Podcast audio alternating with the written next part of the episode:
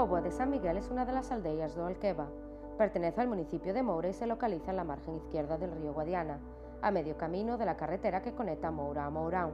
La aldea se encuentra muy cerca de la Ribeira do Cedro y también de la aldea de Astrela, gracias a su ubicación geográfica en una cumbre es posible disfrutar de las vistas privilegiadas de la albufera. Se sabe que el origen de esta población se remonta a finales del siglo XIV, en secuencia a la Ley de Ases Marías, publicada en 1375 por don Fernando, y que tenía como objetivo fijar personas al campo.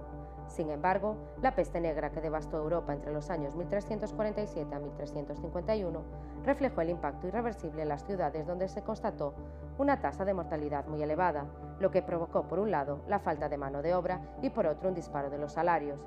Este hecho fue crucial para el éxodo del campo a las ciudades, dejando diversos campos abandonados, provocando una falta de cereales, igual que la carencia de otros productos agrícolas necesarios para el sustento humano.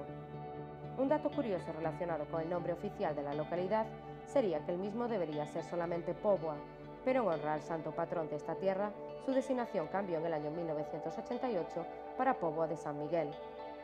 En una visita por la región, cabe destacar como locales de interés para descubrir la iglesia matriz de Póvoa de San Miguel y la Plaza de Toros.